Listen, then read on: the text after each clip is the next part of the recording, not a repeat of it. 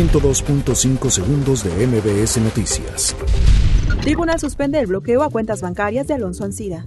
Andrés Manuel López Obrador en contra de mayor cobro por derecho de agua a agroproductores. López Obrador reconoce que visitó una o dos veces la casa de Rosario Robles. El gobierno de Baja California interpone controversia contra Ley Bonilla. México espera ratificación de Temec, pero no hay que apostarle a todo, dice la Secretaría de Economía. Entregan medalla Belisario Domínguez a Rosario Ibarra. Industria automotriz. Prevé freno en Senado a regulación de autos chocolate. La Secretaría de Salud reconoce déficit de 200.000 médicos y 250.000 enfermeras. Continúa bloqueo de normalistas en vías de tren en Morelia. Estados Unidos frena sanciones contra Turquía.